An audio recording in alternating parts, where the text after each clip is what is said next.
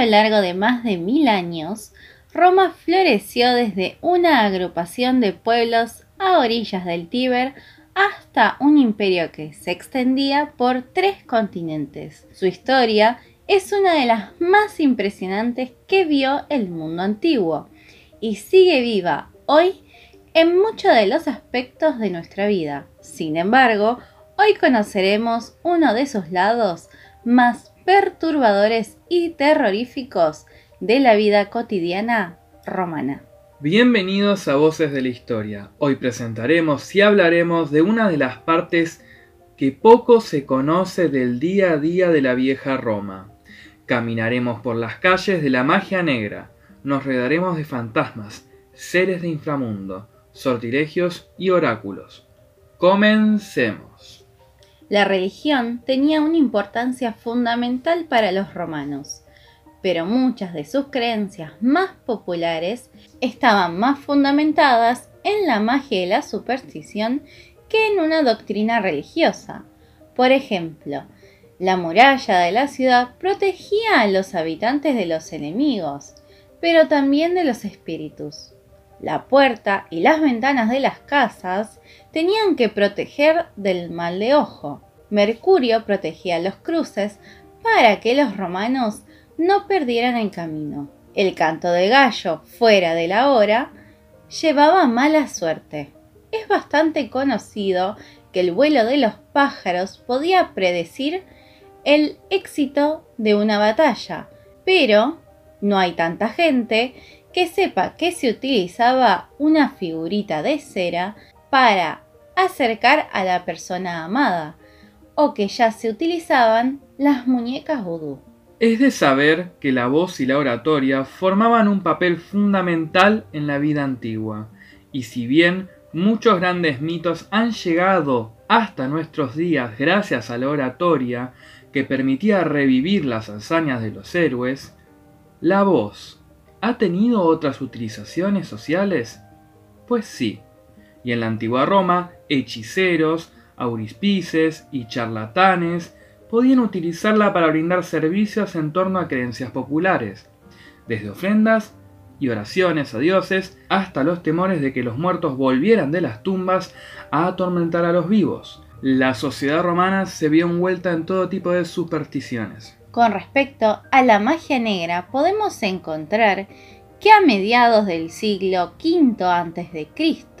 fue prohibida, ya que se sancionaron las prácticas y actos mágicos que atentasen contra la salud, reputación o bienestar de los ciudadanos.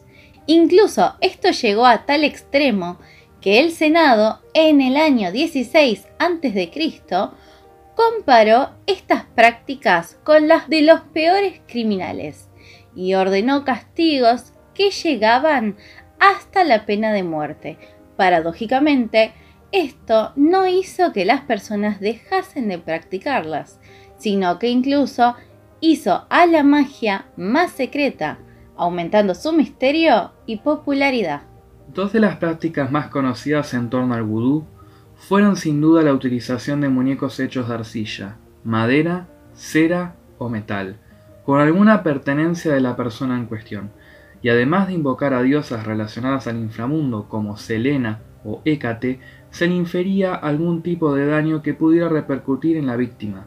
La segunda práctica conocida eran las tablillas de maldición, en donde se grababan maleficios con la finalidad de maldecir, denigrar o destruir al enemigo, y ya estaban a cargo de personas especializadas, como brujas o nigromantes. Estas tablillas, que datan entre el siglo V a.C. al tercero o cuarto después de Cristo, seguían un mismo orden, el nombre del enemigo, rodeado de palabras mágicas, un texto en latín con la petición al dios a invocar y por último se sellaban con un clavo de bronce y se enterraban en la tumba de alguien fallecido utilizando el rencor de los muertos para cargar aún más contra el enemigo. En su historia natural, enciclopedia y obra compuesta por 37 libros sobre distintos aspectos del mundo de la naturaleza, Plino el Viejo recoge creencias y supersticiones sobre los asuntos y objetos más variopintos de la antigua Roma, pero sin duda las en torno al banquete son de las más interesantes. El banquete era un espacio ritual en el que los dioses y los humanos compartían un vínculo que partía del hecho de que todo alimento procedía de dioses. El ritual sagrado se mantuvo en los banquetes y formó parte de la codificación cultural que recordaba la religiosidad de los primeros tiempos. Sin embargo, el significado religioso y primordial fue olvidándose y buena parte del comportamiento codificado o ritualizado se convirtió en pura superstición mezclada con creencias populares. ¿Cómo cuáles? Una creencia muy extendida era que no se podía recoger el alimento que había caído de la mesa al suelo y volverlo a poner en la mesa. Si caía al suelo, automáticamente formaba parte del mundo subterráneo de los difuntos, por lo que debía dejarse ahí, y posteriormente, cuando fuese recogido por los esclavos en el momento oportuno, sería quemado como ofrenda a los lares. Pero los romanos tenían muchas más supersticiones y creencias ligadas a la mesa y a los alimentos, y literalmente cualquier cosa que sucediese durante la comida podía ser interpretado como un presagio. Y no solo durante los banquetes, sino también durante cualquier comida, por sencilla que fuera. Por ejemplo, si se mencionaba un incendio, se debía tirar agua bajo la mesa para evitarlo. Besar la mesa servía para evitar las sombras de los muertos y las brujas. Se debía entrar a la sala del triclinio con el pie izquierdo. No se debían apagar las lámparas tras la comida, y la mesa tampoco puede permanecer enteramente vacía. Los números tenían también un valor simbólico. El número ideal de comensales es entre tres, como las gracias, y nueve como las musas, repartidos en tres lechos triclinares con capacidad para tres personas cada uno. Los niños tampoco estaban exentos de mitos y supersticiones.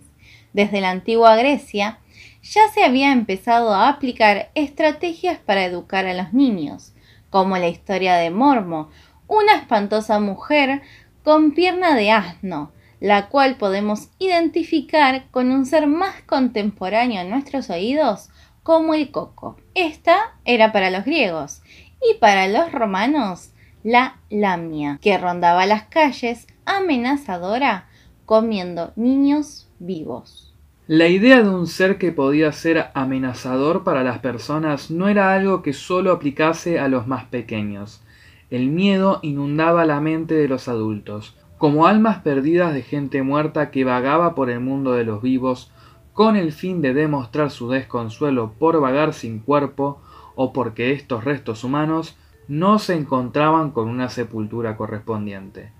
Los duendes no son un elemento medieval o moderno. En la antigua Roma, relatos aseveran escuchar murmullos de estos en las casas, y por mucho que estas casas intentasen vender bajándoles el precio, nadie las compraba por miedo, describe Hugo Enrico Paoli. Además de comentar que de seguro en ellas lo que había acontecido era algún delito que terminara maldiciendo la casa, y lo que se escuchaba eran las cadenas de los muertos quejándose y no duendes. Había quienes creían en el lobo hechicero, hombres capaces de transformarse en lobos y que por la noche asaltaban rebaños para luego recuperar su forma humana.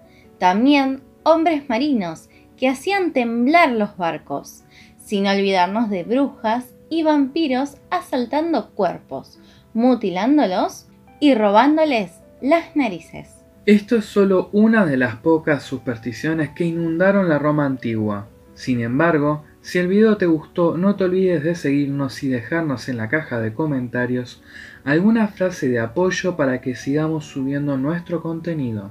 Además de que próximamente subiremos un podcast para ampliar este tema, desarrollando datos curiosos de esta índole y explorando el mundo de los hechizos. Muchas gracias por haber visto este video.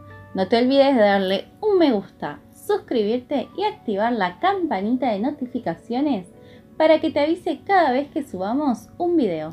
Recuerda que puedes seguirnos en redes sociales como Instagram y Facebook y escuchar nuestros podcasts en Anchor y Spotify.